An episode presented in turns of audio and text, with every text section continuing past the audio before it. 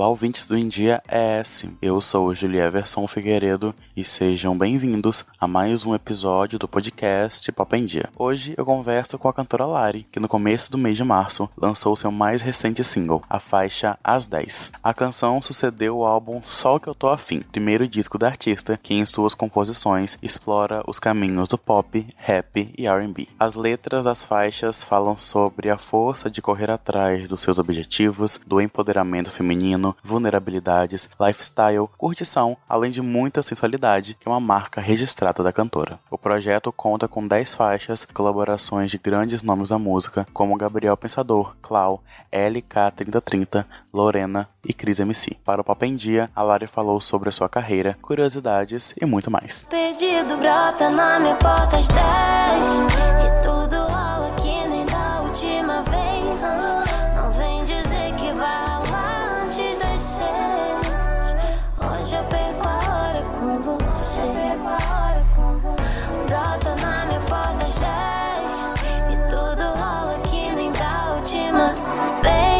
Não vem dizer que vai Lari, para começar, eu queria saber sobre a sua relação com a música. Você sempre teve em mente que queria ser artista?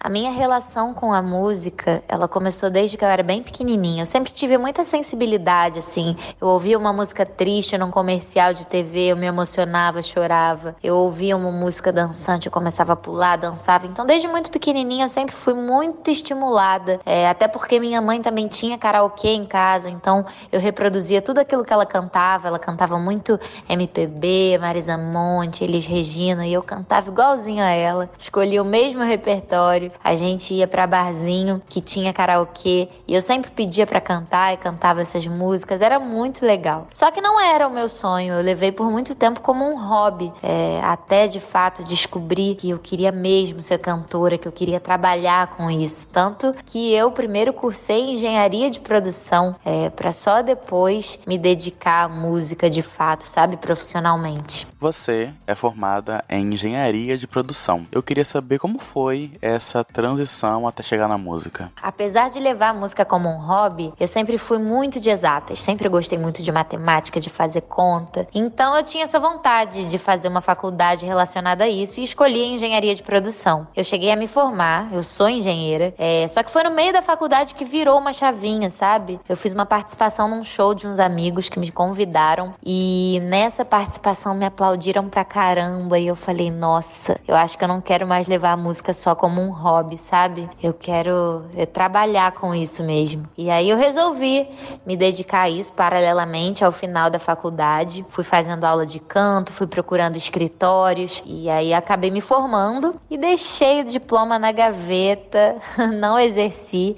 Eu cheguei a estagiar por um ano enquanto eu fazia faculdade, mas depois que eu me formei, eu mergulhei de cabeça na música e sou muito feliz e realizada por isso. Em 2021, você lançou o seu primeiro álbum. Eu queria saber qual é a sensação de lançar um projeto como esse. Cara, eu acho que para todo artista, lançar um álbum, sobretudo o primeiro álbum, é algo muito marcante na nossa carreira, sabe? Eu me preparei muito para esse momento, eu estudei muito, eu escrevi muitas músicas para selecionar o repertório que se encaixasse perfeitamente com o meu projeto, com a minha ideia, com o conceito que eu pensei. E foi legal demais, assim, é uma sensação muito legal você conseguir lançar um trabalho que conte uma história, que apresente uma narrativa, sabe? E eu acho que eu consegui fazer isso. Eu tive uma resposta muito legal dos meus fãs e com certeza eu ainda quero lançar muitos e muitos e muitos álbuns, porque é uma experiência muito única. O seu primeiro álbum, Sol Que Eu Tô Afim, ainda conta com participações de vários artistas,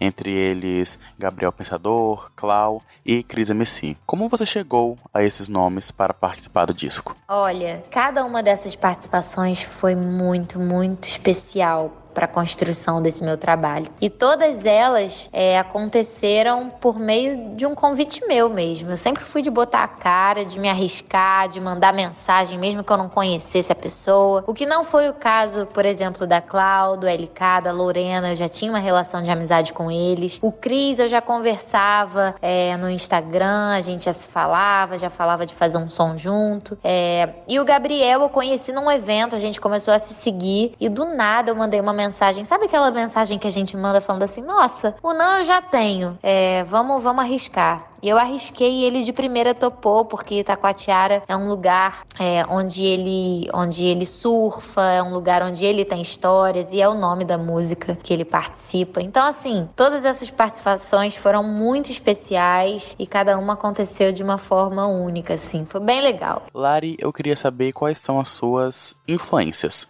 artistas e pessoas que inspiram seu trabalho? A minha primeira influência na música, como eu falei aqui, foi a minha mãe, sabe? Foi, foi a pessoa que mais me estimulou artisticamente no meu início. E eu sou muito grata por isso. Uma outra referência que eu tenho, que eu sou apaixonada, é a Ivete por mais que a gente não cante o mesmo gênero musical, ela é muito uma referência para mim como artista, a seriedade como ela construiu a carreira dela, a forma como ela trata os fãs, a presença de palco, a musicalidade. Eu acho ela o carisma, né? Eu acho ela uma artista completa e eu admiro muito. Já tive a oportunidade de cantar com ela, foi a realização de um sonho. Então ela, de fato, é uma grande referência para mim. E tem muitos artistas que me inspiram aqui no Brasil, a Isa, a Glória Groove, a Ludmilla, a Anitta, Lá fora, a Ella May, Georgia Smith, a Her, Beyoncé, obviamente, a Rihanna, que precisa lançar um trabalho, meu Deus, a gente está sedento por um trabalho dela.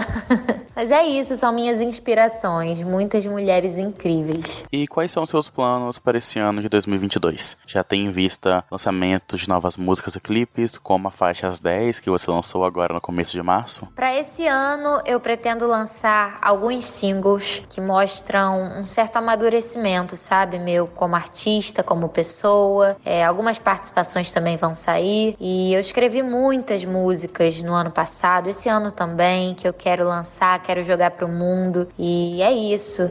Esse ano não vem álbum, mas vem muita música por aí. Meu último lançamento agora se chama As 10. É uma música bem sensual, é um R&B pop que eu tô apaixonada assim. o clipe já tá disponível no YouTube e eu queria convidar todo mundo para assistir, para ouvir em todas as lojas digitais também. É, é uma música que eu gosto muito, ela foi feita num song camp aqui na minha casa que eu organizei, onde cada dia eu convidei compositores diferentes para somar no meu trabalho e deu muito certo. Então eu tô muito feliz com esse lançamento que representa uma Lari, a Lari de 2022, sabe? Mais madura, mais certa ainda do que quer. e eu tô bem feliz. Lari, para encerrar, você poderia deixar uma mensagem aqui para o público do India ES?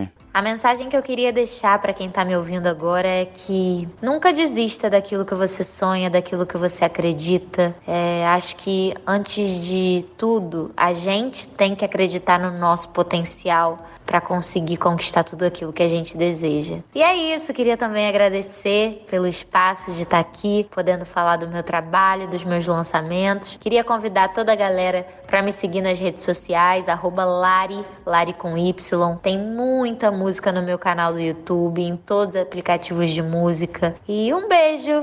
Tô muito feliz de estar aqui. muito obrigado, Lari, pela entrevista. E por hoje é isso, pessoal. Agradeço a atenção de vocês. Eu vou ficando por aqui.